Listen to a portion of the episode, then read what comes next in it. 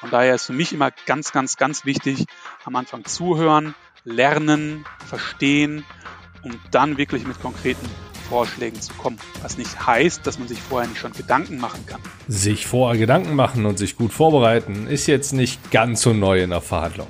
Aber lernen während einer Verhandlung, das ist ein sehr guter, seltener Ansatz, den Matthias Lahr hier anspricht. Auch dieser Blick über die Tischkante hat wieder weitere spannende Impulse für dich parat. Welche das sind, hörst du jetzt.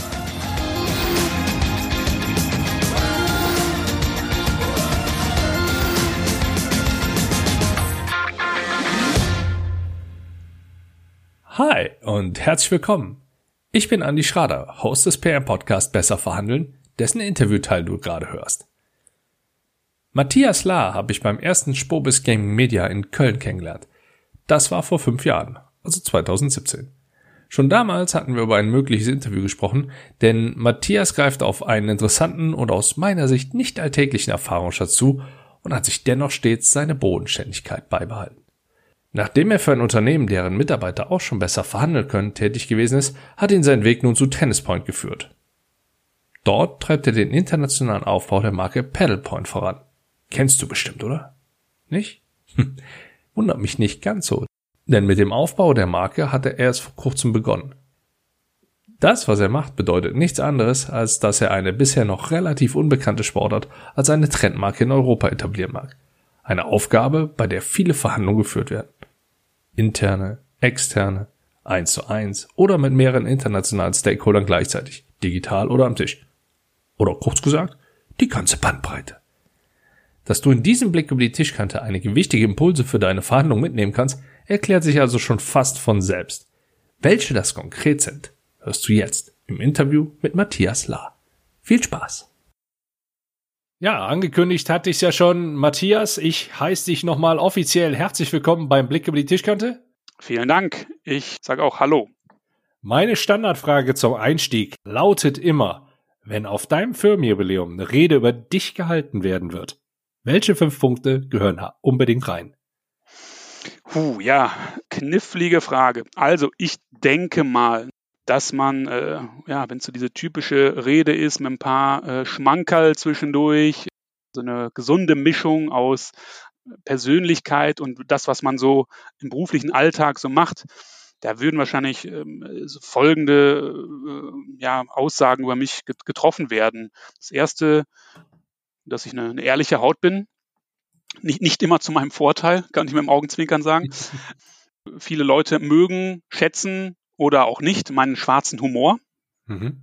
Sie würden mich schon, äh, glaube ich, dort auch vorstellen als den, als einen absoluten Teamplayer, weil das ist für mich mega wichtig, dass, dass wir äh, immer gemeinsam Ziel erreichen, sei es für ein bestimmtes Projekt oder fürs, fürs gesamte äh, Arbeitsumfeld. Und ja, gerade in meinem jetzigen Job würde man mich wahrscheinlich als Mr. Pedal betiteln. Und das würde mit Sicherheit auch zur Sprache kommen. Gut, dann greife ich mal den kleinen, aber feinen Punkt auf, den du im Trailer schon erwähnt hattest. Denn du sagtest, du hast zum einen einen spannenden Lebenslauf vorzuweisen. Das unterstreiche ich so. Ne? Bei Klaas gestartet, dem äh, Landmaschinenhersteller. Beschreibe ich richtig, oder? Absolut. Also, Mähdrescher hat man, glaube ich, schnell so ein Bild im Kopf. Unten grün, oben weiß, rote Schrift CL, Doppel A, S. Und äh, je nachdem, boah, welche Autobahn geht da lang? Die 3? Äh, die, die A2 und dann A2. müsste es dann nachher die A30, A33 sein, aber die A2 ist eigentlich hier ja, ja die, die, die Hauptschlagader äh, des Münsterlandes. Mhm. Ich meine, da, da, fährt man auch irgendwo zumindest an einem größeren Punkt bei, bei Klaas vorbei, wenn ich das jetzt nicht gerade vollkommen falsch im Hinterkopf noch habe. Aber egal. Klaas gewesen im Einkauf, wenn ich das richtig, im, richtig gesehen habe. Ein paar andere Stationen dann noch. Eine, die, die in meinen Augen hervorsticht, so hatten wir uns auch damals kennengelernt, da warst du noch bei Infront, Sportrechte Vermarkter, Head of genau. Digital Solution Projects. Und dann jetzt Mr. Paddle, hast du schon gesagt. Paddle müssen wir, glaube ich, ein bisschen erklären. Infront können wir gleich ein bisschen drauf eingehen. Was treibt dich momentan nach vorne? Wo, womit möchtest du anfangen? ja, wir können es wir gerne direkt mit dem, mit dem letzten, mit der letzten Station beginnen. Äh, ich bin jetzt bei Tennis Point verantwortlich für den Aufbau der Marke Pedal Point. Und ja, du hast es schon, schon angedeutet, gerade in Deutschland kennen, glaube ich, noch nicht alle neue Sportart Pedal. Ist eine absolute Trendsportart. In Spanien tatsächlich schon die äh, zweitgrößte Sportart nach Fußball, mhm. größer als Tennis, Basketball, Handball. Und ähm, ja, die Sportart erobert gerade ganz Europa, in Schweden schon absolutes Boomthema, Italien geht's durch die Decke, ähm, auch der Nahe Osten, speziell Dubai, Katar, dort wird gerade fleißig gebaut. Und ähm, genau, da bin ich jetzt äh, bei Tennis Point seit mehr als einem Jahr ähm, tätig und hatte da jetzt schon tatsächlich wirklich mit allen relevanten Themen zu tun, von Markenaufbau, von von Einkauf, von Webshop-Entwicklung, von ja auch Partnerships in Sales, Marketing-Themen. Die durfte ich alle schon begleiten in den vergangenen Monaten, weil das gehört ja alles dazu, um so eine neue Marke aus, aus der Traufe zu heben, so nenne ich es mhm. mal. Und ähm, jetzt in den letzten Wochen geht dann geht's mein stärkerer Fokus tatsächlich auf ähm, ja, den weiteren Aufbau der Marke tatsächlich und das ganze Thema Partnerships. Und das ist jetzt so mein, mein Schwerpunkt seit, seit einigen Wochen. Und ähm, das wird mich auch die nächsten Monate weiter begleiten. Hm. Machen wir noch kurz ein bisschen Werbung für den Sport. Tennis Point kann ich was mit anfangen. Spielt man dann Tennis mit einem Pedal, äh, mit, mit, einem, mit einem Paddel oder wie, wie, was, kannst du den, den Sport an sich mal kurz beschreiben? Ja, sehr gerne. Also, Paddle oder äh, Padel, ähm, gibt es unterschiedliche Aussprachen, ne? ähm, ähm, ist erstmal, da werden mich jetzt manche für, für Maßregeln, wenn ich das immer so sage, ist eine, wenn man so will, eine Mischung aus Tennis und Squash. Erfunden wurde das Ganze in den 60er Jahren in äh, Acapulco in Mexiko. Und der Grund, wie, warum Paddle überhaupt entstanden ist, weil einfach nicht genug Platz zur Verfügung stand ähm, auf dem Innenhof. Und dann wurde ja, ist ein relativ kleines Tennisfeld, was begrenzt war durch Wände. So ist Paddle ursprünglich entstanden und ähm, ähm, durch Besucher in, in, Acapulco ist es dann nach, nach Spanien gekommen, wo der Prinz von Hohenlohe, das hört sich jetzt nicht unbedingt Spanisch an, war aber äh, ein Spanier, äh, der, das, der hat dann zwei Plätze in seinen Hotels in Malaga gebaut und so wurde es dann halt immer populärer. Von dort kamen argentinische Besucher, die haben es mit nach Südamerika gebracht. Und das so, so kurz zur Geschichte. Und so ist es dann immer weiter entstanden, immer größer geworden, immer populärer geworden, gerade in äh, Süd-, Mittelamerika und in Spanien. Und äh, wie unterscheidet man jetzt endlich äh, Tennis und Paddle? Ähm, also es wird im Doppel gespielt. Ne? Mhm. Und wir kennen ähm, der Aufschlag wird zum Beispiel immer von unten gemacht, nicht von oben. Der Ball ist ein bisschen kleiner, ein bisschen leichter. Und die Schläger, die haben halt keine ähm, Bespannung wie Tennisschläger, sondern früher gab es speziell hier in, in, in Münsterland in Westfalen auch so Speckbrett ne? oder auch dieses Beachball, was mhm. ja mit so Holzbrettern ja, gespielt wird. Das kann man sich so am ehesten vorstellen, aber die Schläger, die sind heutzutage natürlich ganz anders. Sie sind mhm. aus Materialien wie Fiberglas, wie Carbon, Schaumstofffüllung und so weiter und so fort. Also schon kleine technische Meisterwerke. Mhm.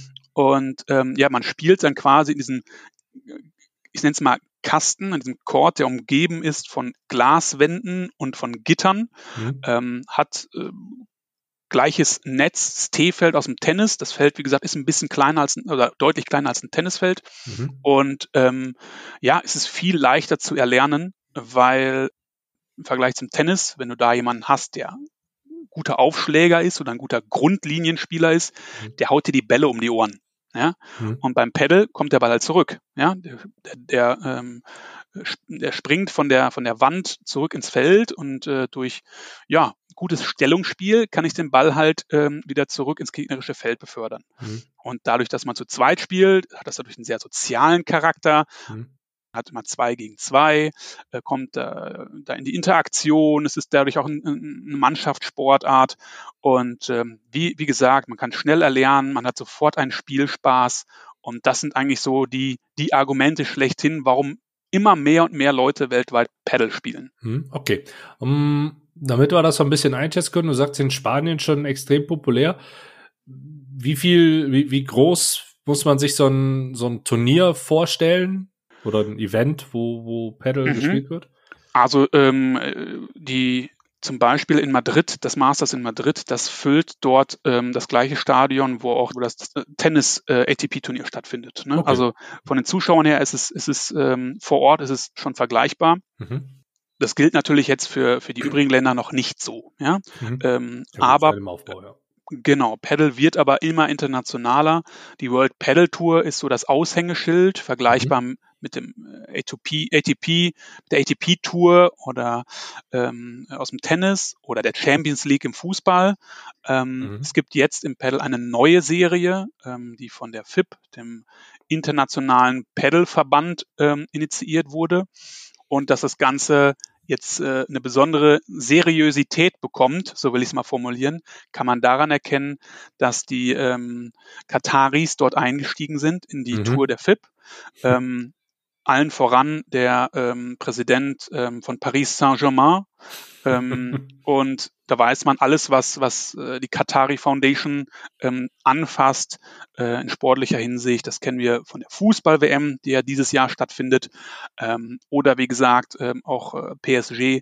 Ähm, da kann man schon davon ausgehen, das wird hundertprozentig ernst genommen. Und ähm, ja, jetzt gibt es dann in diesem Jahr erstmalig wirklich zwei sehr gro äh, zwei große ähm, Paddle-Event-Serien.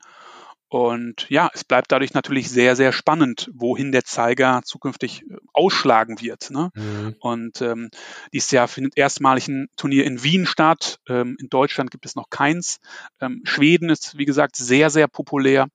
Ähm, Italien natürlich. Äh, dieses Jahr fand auch das erste ähm, äh, Paddle-Event der World Paddle Tour in Miami in den USA statt. Mhm. Also man sieht ja schon, es wird immer internationaler, es wird immer größer. Ähm, die ersten TV-Anstalten werden darauf aufmerksam. Ähm, sonst äh, war es in der Vergangenheit war es eher üblich, dass man über Streams die World Paddle Tour verfolgen konnte. Mhm. In Frankreich hat sich, glaube ich, jetzt Canal Plus ähm, das Recht gesichert, die World Paddle Tour zu übertragen. Und ähm, ja, generell sieht man jetzt immer mehr und mehr Broadcaster, ähm, die darum pitchen, ähm, ja, die großen Turnierserien im Paddle übertragen zu dürfen, weil mhm. das Interesse immer größer wird. Ja, ich meine, wenn er wenn, wenn der liebe Herr Investor mit dem gleichen Herzblut dabei ist, wie er bei PSG dabei ist, dann äh, wird es in Madrid wahrscheinlich noch ein bisschen mehr Security geben müssen, wenn er da vor Ort ist, nach den, äh, ich sag mal, jüngsten Geschehnissen im äh, Champions League. Was ist das Viertelfinale? Egal. Ähm, Absolut. Gut, auch, auch politisch brauchen wir das fast, glaube ich, jetzt nicht ganz so tief aufmachen. Das kann man dann irgendwann gerne mal mit, mit dir oder mir irgendwo so im Austausch machen gehen wir mal ein bisschen. Also ich, ich stelle mal irgendein, ein, zwei, drei YouTube-Videos, die du mir vielleicht auch empfehlen kannst, mit in die Show Notes rein. Und wen der Sport an sich interessiert, kann dann ja gerne mal reingucken. Ich find's mega spannend, sieht, sieht auf jeden Fall interessant aus. Nur aufgrund meiner begrenzten Fähigkeiten, was Schlägersport betrifft, so nenne ich es jetzt einfach mal, ich weiß nicht, ob das der richtige Terminus ist, werde ich es mit einer hohen Wahrscheinlichkeit nicht selber so spielen, dass ich irgendwann mal auf so einem Turnier zu sehen bin. Gut, Du hast jetzt gesagt, du, du machst da eine ganze Menge. Ich meine, du, ihr stampft halt diesen, die, diese Sport oder ihr versucht halt diese Sportart weiter populär zu machen. Und da stampft ihr halt einiges auf den Boden. Da fallen natürlich auch eine ganze Menge Verhandlungssituationen an. Zum einen über Einkaufssituationen gesprochen, bis auch vertrieblich tätig. Das ist, glaube ich, gerade bei so einem neuen Produkt, was sehr unbekannt ist, wahrscheinlich noch nicht so einfach. Bin ich mir sehr sicher. Und auch, ich sag mal, so, so Themen wie Aufbau Webshop etc., wo du vielleicht auch intern ein paar Hürden hast, die du durch Verhandlungen bewältigen kannst, haben wir da wirklich eine, eine Bandbreite. Was sind denn so die Themen, wo du sagst, da sind so die, die schwierigsten Verhandlungen für dich? Ganz, ganz, eine ganz große Herausforderung ist natürlich, wenn man ein äh, Start-up quasi äh, in einem größeren Unternehmen ist. Ähm, also Paddlepoint ist ja, wie gesagt, eine Marke äh, von Tennis Point. Tennis Point wiederum gehört zur Signa Sports United, also schon eine Konzernstruktur, wo es natürlich viele viele wichtige Themen immer gibt. Ne? Und ähm, da muss man natürlich, das ist so der erste Part, sage ich es mal, der, der, der Verhandlung, logischerweise. Man muss sich natürlich dort ähm, versuchen, ähm, ja, das eigene Thema, in dem Fall Paddlepoint, ob es das Aufsetzen eines neuen Webshops ist, ob es äh, die Fokussierung auf ein Marketing-Thema ist, dass man die ganze Expertise äh, äh, der Abteilung dann für ein Thema mal benötigt. Da muss man natürlich dann immer schon die, die richtigen Argumente, manchmal auch das richtige Timing und Feingefühl haben, ähm, dass dieses Thema dann dementsprechend platziert werden kann, um Gehör zu finden und dass es natürlich dann noch in dem ähm, Sinne ähm, so umgesetzt wird, um, um die Ziele, die man mit der neuen Marke hat, um, um, um diese erreichen zu können. Das ist so, so ein wichtiger Punkt, so interne Verhandlungen würde ich es mal nennen. Mhm. Ne, der Blick nach innen, dass man schafft, ne, die, die eigenen Projekte ja bestmöglich äh, auf die Prio-Liste zu setzen des gesamten Unternehmens. Gut, ich sag mal, du hast jetzt eine, eine ganze Menge interner Verhandlungen in einem, in einem internationalen Team. Du bist allerdings auch, hat's ja eben erwähnt, äh, recht umtriebig und da auch international unterwegs. Wie würdest du denn, oder frage ich mal ganz ketzerisch, wer sind denn die schwierigsten Verhandlungspartner für dich? Das ist äh, tatsächlich eine, eine schwierige Frage. Also schwierige Verhandlungspartner gibt's gibt's ja, ja gibt's immer, ne? Es gibt schwierige und sehr schwierige. Also tatsächlich in, in diesem Fall, wir planen ähm, und organisieren gerade ähm, die Cupra Pedalpoint Tour in mhm. Frankreich, also eine Turnierserie, die fokussiert ist auf äh, Amateur-Pedalspieler. Mhm. Und äh, hier haben wir natürlich auch Sponsoren an Bord. Und ähm, mhm gerade weil das ja ein komplett neues Event ist. Ne? Also die Sponsoren glauben an der Vision, die wir dahinter haben. Ne? Das, ist, das ist schon mal ein ganz elementarer Punkt. Mhm. Und ähm, jeder, jede Partei, die involviert ist, möchte natürlich immer bestmögliche Visibility, ähm, möchte eigentlich die besten Marketing-Assets für sich gewinnen. Und das ist natürlich dann immer auch eine schwierige äh, Verhandlungsposition, in dem Fall für, für uns und auch für mich, ähm, weil ich so ein bisschen der, der Moderator hier bin, der, der Projektleiter, ähm, dass man natürlich immer ähm, jedem, jedem Partner seinen, seinen Raum ähm, zur Gestaltung und Aktivierung ähm, einräumen möchte, aber dennoch auch mal klar abgrenzen äh, muss zu den eigenen Interessen, die wir mit der Tour haben und natürlich auch zu weiteren Partnern. Ne? Also ähm, in dieser, dieser Konstellation treffen halt sehr, sehr viele ähm, Parteien aufeinander. Die Clubs,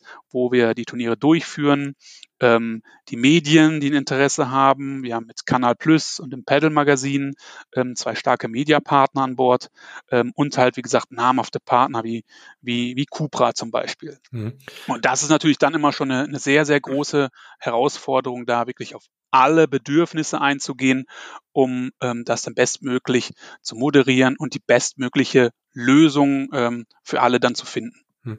Wie viele Leute sitzen dir da so im Schnitt gegenüber?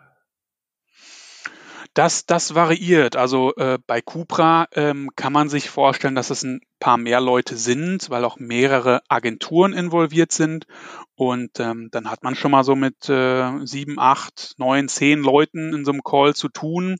Und ähm, jede der Agenturen ähm, hat natürlich auch einen ähm, speziellen Fokus und für jede äh, Partei ist natürlich das dann auch besonders wichtig und auch nachvollziehbar. Ne? Eine Agentur mit Fokus auf digital wird natürlich dann auch diese Themen dann eher äh, ähm, gesetzt wissen wollen und ich sage jetzt mal, eine klassische Mediaagentur hat dann wieder ein anderes Interesse und ähm, ähm, möchte seine seine Assets, seine Aktivierung natürlich bestmöglich äh, umgesetzt wissen. Und das ist, das ist dann natürlich dann immer sehr, sehr spannend natürlich auch, weil am Ende des Tages ähm, ist das, was man dann gemeinsam kreiert, ähm, ähm, natürlich dann auch das, was wohl möglich zum besten Erfolg nachher führt. Hm. Und wenn da jetzt so sieben bis zehn verschiedene Menschen sitzen, die sind dann, ist das eine Nationalität meistens oder? Nee, das ist äh, in der Tat ähm, ähm, sehr gemischt. Ähm, die, die äh, Stellvertreter ähm, oder ne, die, die Tour findet in Frankreich statt und dementsprechend ähm, sind äh, natürlich viele äh, Franzosen ähm, mit involviert. Mhm. Ähm, dann ähm, eine Kollegin von mir kommt aus Spanien. Ähm, dann sind wir auch mit äh, ein, zwei Deutschen, mich eingeschlossen, immer mit dabei. Das heißt, sie treffen äh, ja, ich sag's mal auch mal, verschiedene Kulturen aufeinander, mhm. was dann solche, solche Gesprächsrunden dann natürlich ähm, ähm, dann auch immer ein bisschen herausfordernder macht, weil man mhm. sich natürlich ähm, immer ja, aufeinander einlassen muss. Ähm, ähm, und da ähm, gibt es an der anderen, ein, ein oder anderen Stelle natürlich auch schon mal eine sprachliche Barriere, dass man nicht genau ja jetzt immer die passenden Wörter eventuell zur Verfügung hat. Und ähm, es ist ja immer eine Doppelübersetzung. Ne? Man, man selber übersetzt von der von der, von der, von seiner eigenen mhm. Landessprache, also jetzt Deutsch ins Englische und seinem Gegenüber äh, ist dann von Englisch wieder zurück ins Französisch äh, im Kopf her und dann wieder äh, zurück und ähm, da passiert es natürlich schon äh, ab und zu mal, dass man ähm, ähm, nicht hundertprozentig das aussagen kann, was man möchte. Ne? Und das betrifft ja alle Seiten. Und das ist natürlich dann eine ganz, ganz besondere Herausforderung, die mir ähm, ja in, in meiner bisherigen Laufbahn schon schon öfters geschehen ist. Und das ist ähm, macht es aber auch unfassbar, unfassbar spannend, ne? ähm, weil man hier auch sieht, wie auch ähm, ja andere äh, Menschen ähm, aus unterschiedlichen, sag ich mal, Kulturkreisen innerhalb von Europa alleine nur doch schon ein bisschen anders denken, ein bisschen anders ticken. Und ähm, da muss man natürlich A, sehr, sehr sensibel sein, ähm, dass man da nicht in, in irgendein Fettnäpfchen tritt. Ähm, und ähm, ja, auch immer vorab natürlich, ähm, ich sage jetzt mal, die typische deutsche Gründlichkeit, äh, immer alles durchorganisiert von A bis Z. Ähm, das ist nicht immer und überall natürlich ähm, so gesehen und äh, ähm, hm. ja, von daher, das ist, das ist dann schon sehr, sehr, sehr, sehr interessant, ähm, wenn da so viele äh, verschiedene Menschen aus verschiedenen Regionen zusammen ähm, finden. Aber ähm, um das Gute auch hier zu unterstreichen, das sind oft die besten äh, Ergebnisse, die am Ende des Tages dabei rauskommen, weil man einfach so viele verschiedene Einflüsse ähm, hat und dann das Bestmögliche kreieren kann. In Spanien ähm, zum Beispiel das äh, Mutterland äh, des Pedals, wenn man so will, dass da natürlich ein, ein Impact äh, ins Projekt mit einfließt. Plus dann die Tour, die in Frankreich ist, dass das natürlich ganz wichtig, dass man da die Marketingmaßnahmen vor Ort dann auf äh, die jeweilige Zielgruppe, auf die Pedalspieler auch auslegt. Und das kann ja was komplett ähm, können komplett andere Ansätze sein, als wir es hier in Deutschland, in Schweden, in England oder sonst wo machen würden. Ja, also individuelle Lösung, das ist schon, schon stark, ja.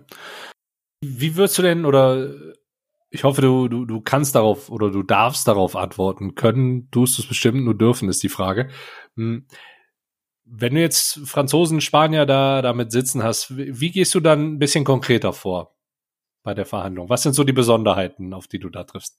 Ich finde immer einen, äh, bevor man in so eine Verhandlung geht, ähm, ist es mir immer ganz wichtig, gerade wenn man, wenn man ähm, zum ersten Mal zusammenkommt, ähm, ist für mich das Thema oder ist für mich immer extrem wichtig, viel zuzuhören und viele Fragen zu stellen, um ja sich das bestmögliche Bild der Anforderungen und Wünsche äh, des Gegenüber, ähm, dass man das einfach äh, sich das bestmögliche Bild machen kann. Und erst wenn man das hat, ne, wenn die ganzen weißen Flecken, die man ähm, in, in, in seinen Notizen hat, ähm, dass, dass man das bestmöglich einfach ähm, mit, mit Leben füllen kann und erst dann wirklich auch mit konkreten Vorschlägen kommt. Weil andernfalls äh, läuft man oft Gefahr, ähm, dass das, was man sich so im Kopf zurecht gedacht hat, ähm, dass das irgendwie ins Leere führt. Von daher ist für mich immer ganz, ganz, ganz wichtig, am Anfang zuhören, lernen, verstehen, um dann wirklich mit konkreten Vorschlägen zu kommen. Was nicht heißt, dass man sich vorher nicht schon Gedanken machen kann.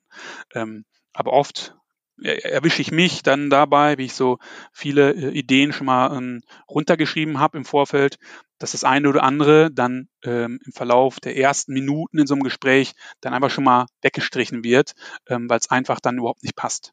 So eine Art Bedarfsanalyse in Anführungszeichen. Ja, ne? genau. Mhm. Ja, genau. Das ist für mich immer ganz wichtig. Ähm, das ist eine Methode, äh, ähm, die ich äh, meinen Studenten oder Studierenden. Ähm, äh, immer mitgeben möchte. Ähm, der eine oder andere hat ja vielleicht schon mal äh, von, von der REM-Methode gehört. Ähm, ich, ich, erläutere es gleich auch ganz kurz. Ich habe es äh, nämlich dann äh, für mich erweitert und aus dem REM habe ich dann quasi Deutsch äh, die Krems-Methode gemacht. Und äh, die einzelnen Buchstaben äh, stehen halt für, für, für ganz wichtige ähm, äh, Bausteine. Ähm, im, im, im digitalen Marketing, im Sportmarketing, eigentlich in vielen Lebenslagen. Und das K in Krems steht einfach für Knowledge. Das muss immer am Anfang stehen. Ich muss sehr viel über mein Gegenüber, ob es ein Kunde ist, potenzieller Partner, wie auch immer, ähm, oder die Zielgruppe, auf den ich äh, meine Marketingmaßnahme auf einem Paddle-Event, ähm, ähm, ähm die, die ich dort äh, ähm, durchführen möchte. Deswegen das K, Knowledge, das das Allerwichtigste, um einzusteigen. Dann ähm, das R für Reach, also Reichweite. Ähm, wie schaffe ich es oder was ist der richtige Kanal, den ich einsetzen muss im Bereich ähm, Sportmarketing, Sportkommunikation, ähm, um die Zielgruppe zu erreichen? Diese Frage stellen wir uns natürlich auch jetzt gerade, wo wir die ähm, Cupra Paddlepoint Tour ähm, bewerben wollen. Was sind die richtigen Kanäle, um den Paddlespieler in Frankreich äh, zu erreichen. Und dann das E, das kann man auch äh, für, für, für jede Interaktion, äh, ob in einem persönlichen Gespräch oder digital anwenden, für Engagement. Das E steht für Engagement. Und das ist natürlich dann das Entscheidende, wie bringe ich dann ähm, die Person wirklich dazu oder die Personen, die Zielgruppe äh, dazu, sich mit mir auseinanderzusetzen. Ja, und ähm, das ist ja doch das, was wir dann auch äh, in unseren ähm, mit unseren Maßnahmen bezwecken wollen, ist das Thema M für Monetarisierung. Also wie schaffen wir es, ähm, dass sich die Spieler ähm, für, für unser Turnier registrieren, um dort teilzunehmen oder als Paddle Point, als der Paddle Webshop, dass die Zielgruppe aufmerksam wird und am Ende des Tages äh, sich ein Pedalschläger, Pedalbälle oder Schuhe in den Warenkorb legt ähm, und letztendlich ähm, auch den Kaufabschluss macht. Und flankiert wie das ganze S für Service. Das ist eigentlich ähm, auch mega wichtig und wird halt ähm, auch äh, oft ähm, stiefmütterlich ähm, ähm, stiefmütterlich äh, ähm, betrachtet. Ähm, man spricht ja nicht immer noch von der Servicewüste Deutschland, also der Service, ähm, dass ich permanent ähm, auf, auf Anfragen, auf Kritiken, auf Lob wirklich reagiere und meinem Gegenüber, ob es jetzt äh, ein Gesprächspartner ist oder ein, ein Kunde ähm, oder ein potenzieller Käufer, dass ich hier wirklich den bestmöglichen Service biete und ähm, ja zeitnah, was im digitalen in der digitalen Welt ja mittlerweile heißt, innerhalb von 30 Minuten mhm. ähm, ähm, ja zu antworten, Feedback zu geben und so weiter und so fort. Also diese, diese Methode, die hilft mir eigentlich persönlich immer in sehr, sehr vielen Lebenslagen. Und ähm, das ist auch das, was ich mal meinen Studierenden wirklich mitgebe, ähm, dass diese Methode, die Krems-Methode, wirklich ähm, ja, eine super Hilfestellung ist. Definitiv. Ne? Du hast halt eine Struktur drin, an die du dich, äh, an der du dich orientieren kannst. Und hast aber gleichzeitig auch noch genug Flexibilität dabei. Ja. Absolut. Hast du eine Anekdote oder so, die du erzählen kannst mit, äh, mit, mit einer Person angehörig einem anderen Kulturkreis? Mit Fokus auf eine Verhandlung natürlich. Und du sagst, da hast du als, als typisch deutsch denkender, schlägst du die Hände beim Kopf zusammen oder war war für dich ein, ein, wie heißt das so schön, ein Eye-Opener? Hm, ja, es gibt da, gibt da schon den, äh, den einen oder anderen äh, Moment. Also ich habe jetzt nicht, nicht genau das Erlebnis, oder obwohl doch, ich habe ein Erlebnis. Ein, ein tatsächlich ein, ein äh, wirkliches Erlebnis, was, was skurril auf der einen Seite ist, ähm, witzig auf der anderen Seite, ähm, verdeutlicht dann doch, dass man einfach so ähm, ja manchmal einfach ein bisschen anders tickt. Äh, die Person wird wahrscheinlich auch von mir denken, oh, was ist das für ein für ein, für ein, für ein Spinner gewesen irgendwie. äh, ständig nervt er mich mit, mit irgendwelchen Themen.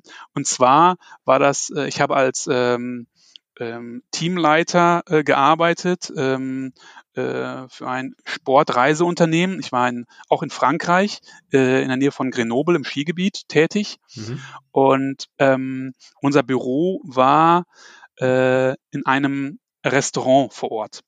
Und ähm, es kam ja gab ja oft so Abstimmungen, wenn wir irgendwie was geplant hatten für unsere Touristen oder so, dann mussten wir uns mit dem, ähm, ähm, es war nicht der Restaurantbesitzer, es war, nennen wir es mal den, den Restaurantchef, ähm, einfach nur abstimmen, weil wir dann auch die, die Räumlichkeiten in irgendeiner Form nutzen wollten, mhm. wenn es für einen Glühweinabend auf der Terrasse war. Mhm. Und äh, da kann ich mich dran erinnern, äh, da wollte ich äh, äh den Herrn mal wieder sprechen und ähm, ich bin dann ins Restaurant rein und er sah mich und äh, äh, floh direkt in die Küche und ähm, hat dann, äh, kennt das so von den, von den Küchen, die haben ja oft so ein, ich nenne es mal so ein Bullauge, wo man so mhm. durchgucken kann. Und dort war er dann die ganze Zeit. Und ich habe dann einfach mal so ein paar Minuten gewartet und sah ihn immer wieder so durch das kleine Fensterchen gucken, äh, in der Hoffnung, dass ich endlich mal gehe. Ne? Und irgendwann habe ich ihm den Gefallen auch getan. Ähm, das ist vielleicht so die, die, die lustigste Anekdote, weil er wahrscheinlich genervt war. Hier der Deutsche, der will hier andauernd immer irgendwie was machen und dies und jenes. Lass mich doch einfach in Ruhe mein Restaurant betreiben und geh mir nicht auf den Keks. Ähm, von daher ist es wahrscheinlich mit einem, mit einem Augenzwinkern und mit einem Schmunzeln auf beiden Seiten heutzutage verbunden. ja, kann ich mir gut vorstellen. Wo du jemanden äh, oder wo, wo du einen anderen Herrn, von dem du etwas wissen wolltest, angesprochen hast. Dein Vorgänger, der liebe Jonas Schimmel, hat auch eine Frage, die er gestellt hat. Und die hören wir uns jetzt mal an. Welche Rolle spielt Ernährung für die Fitness in Verhandlungen? Puh. Da muss ich eine Sekunde drüber nachdenken. Kennst du die Frage? Ja. Welche Rolle spielt Ernährung? Ich meine, deine, deine Einleitung hätte nicht besser passen können. Zum einen jemand, der immer was wissen will, zum anderen einer, der immer eine Küche abhaut in einem Restaurant. Wenn ich es nicht okay. gewusst hätte, hätte ich es genauso steuern können. Mhm. Okay, ja, welche Rolle spielt äh, Ernährung? Puh, sehr, sehr gute Frage. Ähm, ich würde es mal so beantworten. Ich glaube, es kann ähm, zum Nachteil sein, wenn man ähm, vor einer Verhandlung, sage ich mal, zu deftig gegessen hat. Ich mache es wirklich nur fest an, anhand wirklich eines speziellen ähm, Termins.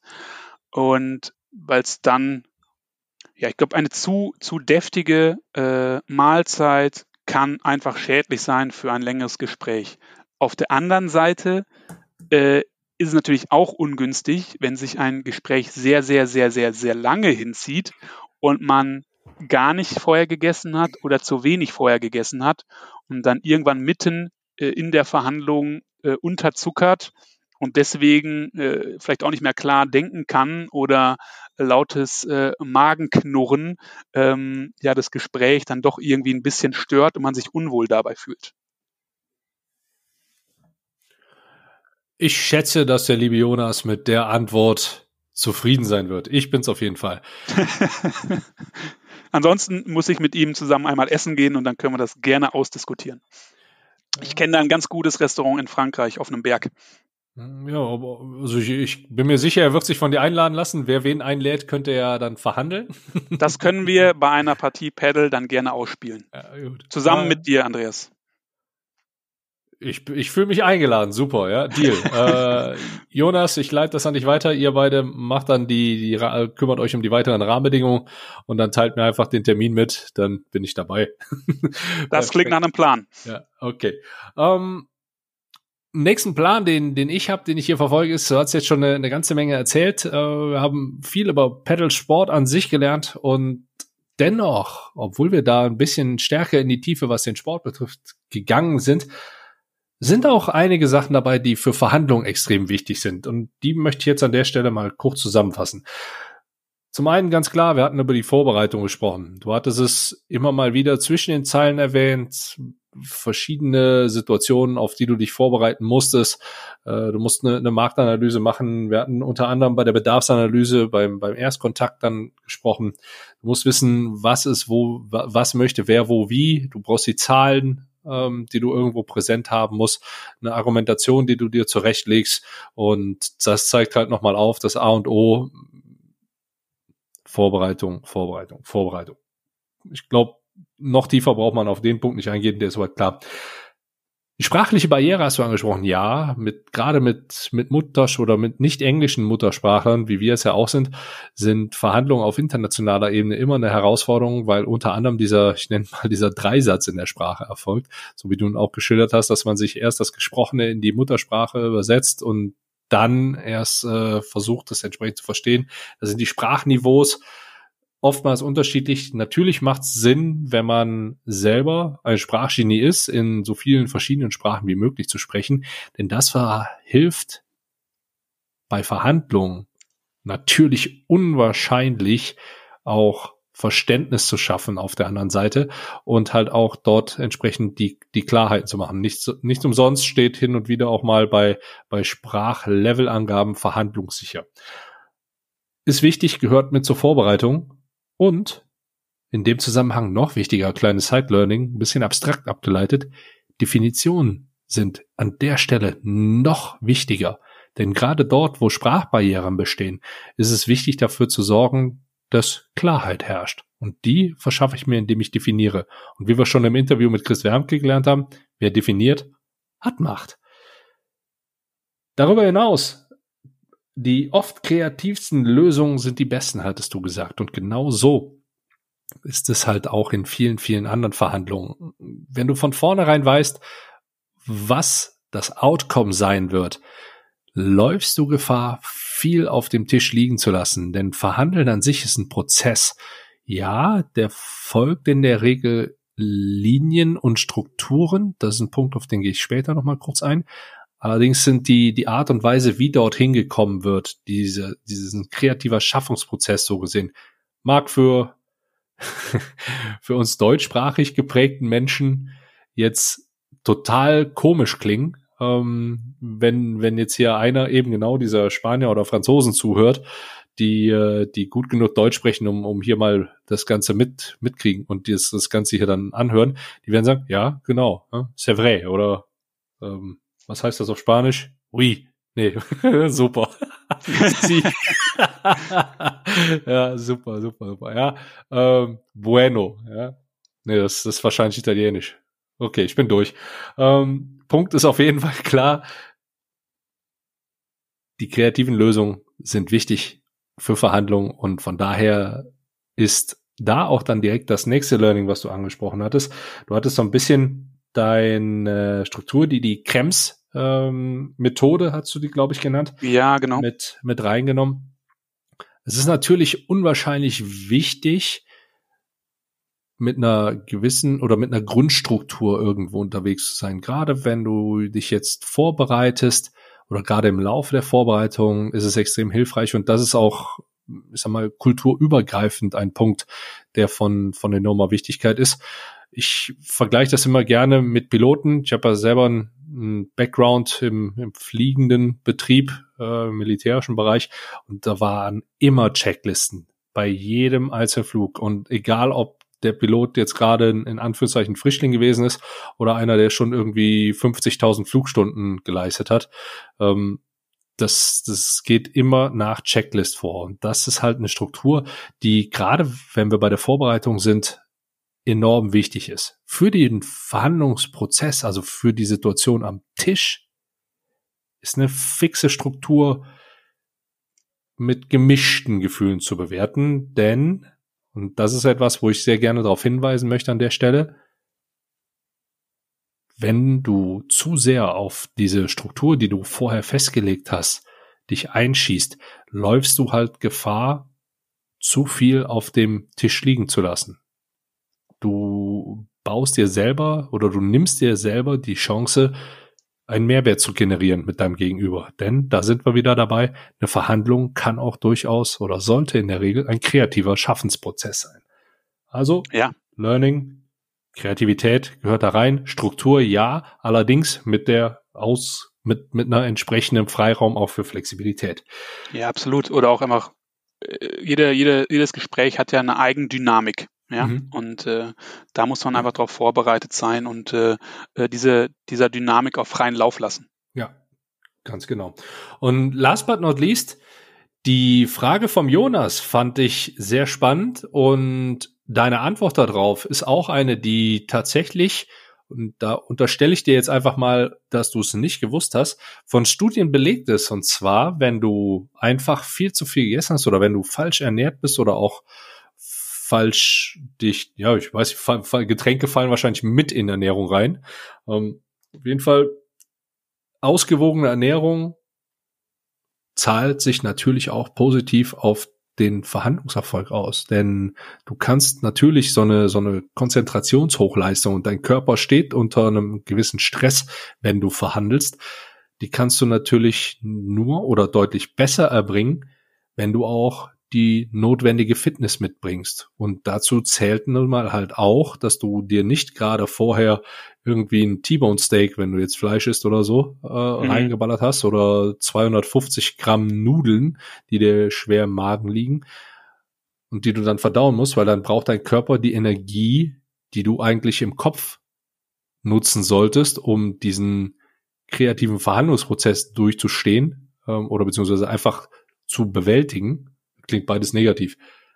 Um eine ganze Menge Spaß bei der Verhandlung zu haben. Und das sollte auch Ziel sein. Genau, die, die braucht er dann woanders. Und das ist eben nicht, nicht das Ziel. Und, ja, absolut. Ja? Oder als Ergänzung auch sind, äh, ähm, ich fand es auch eine sehr, sehr gute Frage. Habe ich mir in der Tiefe auch noch nie großartig Gedanken zugemacht. Mhm. Ähm, aber ich habe so, was, was die Ernährung oder die Getränkewahl in Gesprächen, da bin ich mittlerweile sehr, sehr eigen. Also äh, ich trinke in der Regel keine kohlensäurehaltigen Getränke während der mhm. Verhandlung, mhm. einfach um äh, ein Aufstoßen zu verhindern. Mhm. Und äh, äh, Kaffee lasse ich äh, idealerweise während Verhandlungen auch sein, um einfach den unnötigen Gang zur Toilette ebenfalls äh, zu verhindern. okay. Kleiner Ganz kleiner Tipp an, an der Stelle noch. Kohlensäure halte ich, unterstreiche ich sofort. Beim Kaffee bin ich nicht ganz dabei, denn zumindest dein, dein Verhandlungspartnern, also den Menschen, mit denen du gerade verhandelst, also zumindest dein, zumindest den Menschen, mit denen du gerade verhandelst, solltest du bevorzugt etwas Warmes zu trinken anbieten. Das, das steht außer Frage. Ja. Ähm, äh, die freie Getränkewahl, Kaffee, Tee, ähm, die steht jedem Gast äh, mal zur freien Auswahl. Das mhm. ist äh, selbstredend. Mhm. Die, äh, ich für mich persönlich habe die Entscheidung getroffen, ähm, bei Gesprächen ähm, gar keinen oder nur wenig Kaffee zu trinken und eben äh, auf Kohlensäure, kohlensäurehaltige Getränke eher zu verzichten. Ähm, der Gesprächspartner, die Gesprächspartnerin, äh, die haben freie Wahl. Ja, hm. das ist ja eine, meine goldene Regel. Ja, ja die, die, die Wahl können wir gerne in die Richtung warme Getränke beeinflussen, denn das ist in, in auch einer entsprechenden Studie nachgewiesen. Wenn Sie etwas Warmes in der Hand haben, sind Sie positiver, was Ihre Entscheidung betrifft. Ja. Das nehme ich doch gleich äh, mit in meine, in meine Merkliste. Sehr gerne. Ver verlinke ich auch hier unten nochmal. Äh, die Studie findet ihr dann in den Show Notes. Ich habe es auch mehrfach schon hier im, im, Podcast erwähnt. Also da auch gerne nochmal reinhören. Und das passt dann soweit.